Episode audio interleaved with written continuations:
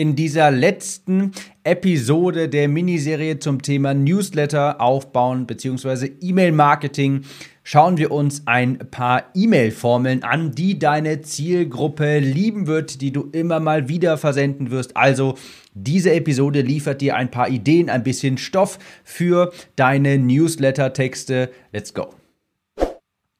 Herzlich willkommen, ich bin Tim, Copywriter und hier lernst du, wie du bessere Texte schreibst, besseres Marketing betreibst, sodass sich deine Online-Kurse, Coachings und Dienstleistungen besser, häufiger und schneller verkaufen. All das lernst du hier, all das ist, macht dieser Podcast hier möglich. Du kennst den Werbeblock.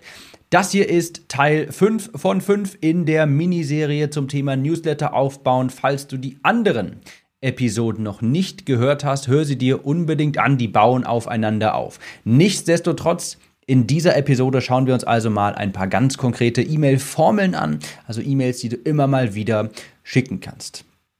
Und falls du ein paar dieser Formeln mal im Einsatz sehen willst live, dann kann ich dir natürlich nur mein Newsletter empfehlen. timnews.de, ganz easy, timnews.de. Dort kannst du dich zum Copywriting Newsletter anmelden. Jeden zweiten Tag bekommst du eine E-Mail, die deine Conversions erhöht und auch mal abgesehen davon, dass ich natürlich will, dass du auf meine Liste kommst, damit ich dir mein Zeugs verkaufen kann. Abgesehen davon halte ich es auch für sinnvoll, sich für Newsletter anzumelden um eben auch zu schauen, wie machen das andere. Also, falls du Interesse hast an dem Newsletter und ich kann dir versprechen, hast du, wenn dir dieser Podcast hier gefällt, dann ab auf timnews.de und trag dich dort ein. Das ist der Werbeblock und ich fange jetzt auch direkt mit der Podcast-Episode an, unabhängig vom aktuellen persönlichen Update. Das lasse ich heute mal raus. Also, Vorab habe ich einen kleinen Mythos hier zu entkräften und das ist der Mythos vom sogenannten Mehrwert. Denn das höre ich ja so häufig, äh, in E-Mails muss man ja Mehrwert stiften, in Anführungsstrichen. Und das ist auch grundlegend richtig. Natürlich musst du Mehrwert liefern, aber ich lade dich mal ein, die Definition von Mehrwert mal breiter zu fassen. Mehrwert, darunter verstehen die meisten quasi Tipps und Tricks, um ein bestimmtes Ziel zu erreichen. Ja? Dass du deiner Newsletterliste regelmäßig Tipps zu deinem Thema liefern musst. Und das ist nur eine Facette von Mehrwert. Und ich würde sagen, sogar eine der schlechtesten, beziehungsweise die Facette von Mehrwert, die Art von Mehrwert, die am wenigsten gern konsumiert wird, gerade im Newsletter. So eine Art von Mehrwert ist natürlich in Online-Kursen. Natürlich äh, ist die da bestens aufgehoben, dafür kaufen die Leute das ja. Aber in Newslettern lieferst du einen gigantischen Mehrwert für deine Zuhörer, für deine Leser und Leserinnen, wenn du sie beispielsweise auch unterhältst, wenn du ihnen eine spannende Geschichte erzählst. Denn das E-Mail-Postfach, das ist kein aktiver Fortbildungsort. Das E-Mail-Postfach, das ist ein Rückzugsort, das ist eher so ein Ort, der so ein bisschen nervt, ja. Da sind irgendwie neue Aufgaben drin, da ist vielleicht, äh, keine Ahnung, eine, un eine ungewollte Ankündigung drin, da findet man Rechnungen drin und da freut man sich auch mal, wenn man eben etwas liest, was einem Freude bereitet. Beispielsweise Geschichten, unterhaltsame. Und das möchte ich dir mal mitgeben. Das ist auch eine sehr große Art von Mehrwert. Eine viel größere Art von Mehrwert, spezifisch für das Medium Newsletter. Glaub mir, deine Zielgruppe interessiert sich auch für dich, für dein Leben, was bei dir so vorgeht. Und ich kann dir sagen, wenn mir Leute antworten auf meine Newsletter-E-Mails, ist das meistens eben dann der Fall, wenn ich eine Geschichte erzähle aus meinem Spaziergang durch Köln, wenn ich irgendwie mal wieder in der Heimat bin, meine Katze sehe oder sowas, das, daran erinnern sich die Leute am allermeisten. Also, um dir mal diesen, die, um diesen Mythos mal zu entkräften, in deinen Newslettern musst du nicht traditionellen Mehrwert im Sinne von hier sind zwei Tipps rausgeben. Das überhaupt nicht. Ganz im Gegenteil. Und ich habe dir jetzt mal hier auch ein paar E-Mail-Formeln mitgebracht, um dir das zu zeigen, was kannst du da eigentlich schreiben, was lesen Leute auch wirklich gerne. Und die erste E-Mail, das ist der Hinter den Kulissen Newsletter. Ich sagte vorhin schon, deine Zielgruppe, die interessiert sich auch für dich, für dein Leben. Was geht bei dir so vor? Zum einen, weil sich Menschen für Menschen interessieren, zum anderen aber auch, weil sie vermutlich relevant ja auch für dich, äh, weil dein Leben vermutlich auch relevant für sie ist in dem Sinne, als dass du dich ja mit dem Thema beschäftigst, das für sie auch relevant ist. Ja, wenn wir uns, wenn wir annehmen, du hast, äh, du bist ein Online-Kursersteller, der einen Online-Kurs hat, der anderen zeigt, wie man ein Online-Kurs-Business aufbaut dann interessieren sich Leute auch dafür, hey, was läuft eigentlich hinter den Kulissen? Bei dem im Business? Wie baut er das auf? Baut, arbeitet er gerade an irgendwelchen Projekten oder dergleichen? Also, deine Zielgruppe, das sind dann natürlich auch Selbstständige und Unternehmer in diesem Beispiel und die interessieren sich auch für das Leben eines Unternehmers, das Leben eines Selbstständigen beispielsweise. Also schreib auch ruhig darüber, was hinter den Kulissen abgeht, was dir vielleicht gerade Verrücktes widerfahren ist. Ich habe beispielsweise mal eine E-Mail geschrieben darüber, wie ich umgehe mit einem Hate-Kommentar unter einer Facebook-Anzeige. Hat reges Interesse geweckt, diese E-Mail, habe ich sehr viele Antworten drauf bekommen. Klar, ist ja auch ein sehr relevantes Thema für meine Zielgruppe. Oder eine andere Idee, vielleicht arbeitest du gerade an einem neuen Produkt und kannst darüber sprechen, kannst andere daran teilhaben lassen und das interessiert die Menschen auch. Also was machst du eigentlich auch, über was kannst du berichten, was, deine, was für deine Zielgruppe auch relevant ist. Das müssen und sollen nicht immer Tipps und Tricks sein.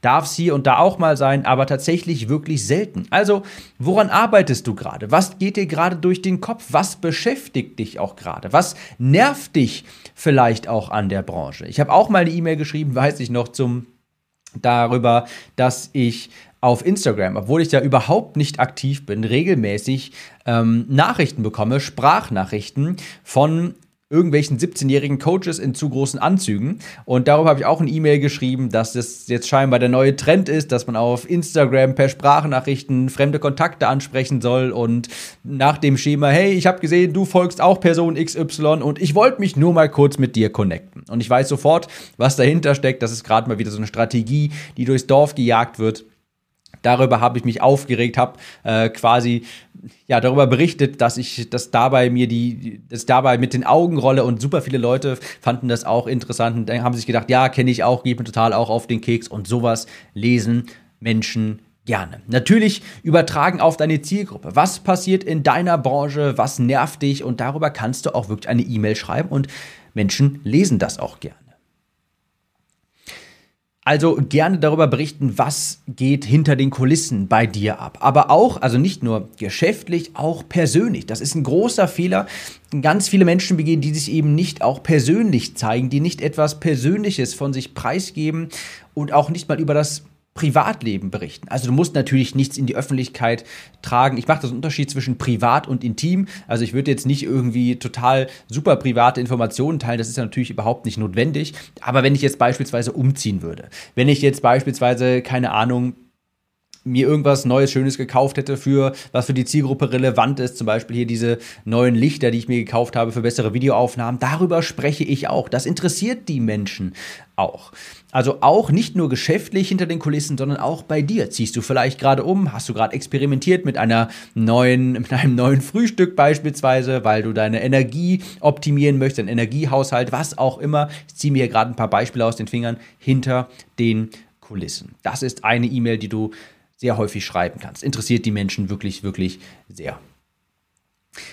Der zweite oder die zweite Formel, das ist den Status quo anzugreifen. Ja? Also da kannst du eben auch mal deine Expertise demonstrieren. Den Leuten zeigen, dass du Ahnung von deinem Thema hast und deinen Expertenstatus festigen, indem du aufzeigst, was derzeit in deiner Branche passiert und wenn du erklären kannst, warum das nicht funktioniert und was ein besserer Weg ist beispielsweise, dann festigt das natürlich deinen Expertenstatus. Denn so eine Diagnose, eine Fehlerdiagnose, was hier schief läuft in der, in der Branche beispielsweise, das kann ja nicht jeder erstellen. Das heißt, ich würde dir immer mal wieder, ich würde dir empfehlen, immer mal wieder dir anzuschauen in deiner Branche, was passiert da gerade und was für Fehler begehen vielleicht viele auch aus deiner Zielgruppe. Ja? Warum funktioniert etwas nicht, was allgemein gepredigt wird. Schreib darüber eine E-Mail und du wirst sehen, viele Leute werden das auch mögen. Ich predige beispielsweise auch häufig hier, dass, und das, das zeigt ja auch diese Mini-Serie hier, dass du dir eine E-Mail-Liste aufbauen sollst. Denn du willst nicht auf Dauer am Tropf von Facebook-Ads hängen beispielsweise. Also greif ruhig mal den Status quo deiner Nische an, deiner Zielgruppe. Und ein weiteres Format, auch darüber spreche ich gerne, die E-Mail über ein schmerzhaftes Learning. Also gibt es irgendein Learning, irgendeine eine Lektion, die du auf die harte Tour hast lernen müssen? Ja, gibt es irgendein Learning, das du unter Schmerzen gewonnen hast? Kannst du deine Zielgruppe für, irgend, für irgendeinen Fehler bewahren? Das ist auch eine sehr wertvolle E-Mail. Ich gebe dir auch mal ein Beispiel. Bei mir war das so, als ich früher abgenommen habe, so stark von über 140 Kilo. Als ich das zum ersten Mal gemacht habe, war ich in einem Extrem gefangen. Ich habe später fast unter 70 Kilo gewogen. Das ist schon wirklich dann sehr hager für mich, weil ich in so einer extremen Low-Carb-Falle nachher gefangen war und mich, ich mich gar nicht mehr getraut habe, Kohlenhydrate zu essen. Ich habe mich sehr niedrigkalorisch äh, weiterhin ernährt und habe wirklich regelrecht Angst vor Kohlenhydraten gehabt. Ich weiß natürlich heute totaler Schwachsinn. Habe darüber berichtet bei meinem Abnehmen-Newsletter, ähm, wie ich halt in dieses Extrem gefallen bin. Und irgendwann war es halt mal so weit, das kann man natürlich nicht auf Dauer durchhalten, dass ich einen so starken Essanfall hatte. Als ich dann einmal angefangen habe, die Pizza zu essen, konnte ich nichts mehr weglegen. Ich war wie ferngesteuert und habe alles in mich reingeschaufelt, was ich die letzten sechs Monate, sieben Monate mir, ähm, was worauf ich verzichtet hatte. Und ich lag mit Bauchschmerzen im Bett und konnte mich kaum noch bewegen. Daraus entstand bei mir das Learning, okay, ganz ohne geht es nicht, willst du auch gar nicht. So Extreme sind einfach nie gut, gerade fürs Abnehmen. Und habe dann berichtet, dass man sich halt auch hin und wieder Schokolade gönnen sollte und muss. Ich habe dann darüber geschrieben, die Quittung für dieses extreme Verhalten habe ich dann am nächsten Tag auf der Waage bekommen, fast plus drei Kilo. War natürlich auch viel Wasser, das war jetzt nicht alles Fett, aber es war natürlich erstmal ein totaler Schreckmoment, dass ich äh, viel Arbeit in, ja, an einem Abend quasi zunichte machen konnte. Und so habe ich halt schmerzhaft gelernt, dass man sich beim Abnehmen nichts wirklich stark verbieten sollte, denn früher oder später wird der Heißhunger zu groß sein. Also, was hast du schmerzhaft erfahren müssen? Teile das gerne mit deiner Zielgruppe, das wird sie sehr, sehr interessieren und auch die Verbindung zu dir stärken, weil wenn die Zielgruppe, deine Leser, deine Leserinnen sehen, der hat dieselben Probleme, sowas habe ich auch schon mal durchgemacht, das erzeugt natürlich sofort Vertrauen.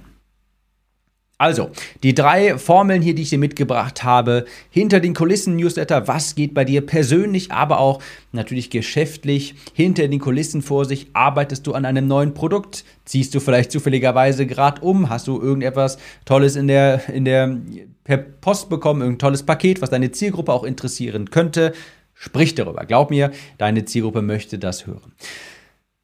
Formel Nummer zwei ist, den Status quo mal anzugreifen. Was passiert gerade in deiner Branche?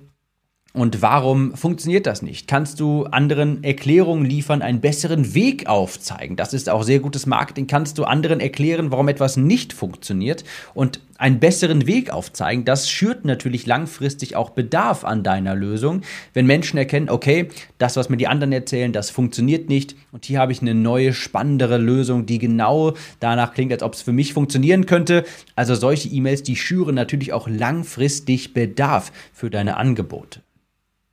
Und E-Mail Nummer drei, die E-Mail über ein schmerzhaftes Learning. Was hast du auf die harte Tour lernen müssen? Was hast du auf unangenehme Art und Weise in Erfahrung bringen müssen? Berichte darüber, das wird deine Zielgruppe auch sehr gerne hören.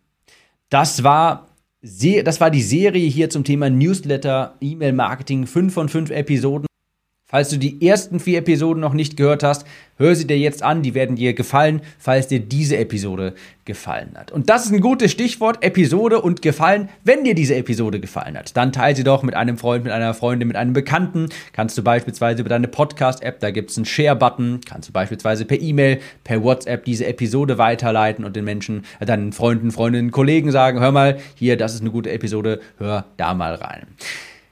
Vielen Dank, dass du dabei warst bei dieser Miniserie. Es geht natürlich ganz normal jetzt weiter mit den üblichen Themen auch und wir hören uns in der nächsten Episode wieder. Ciao.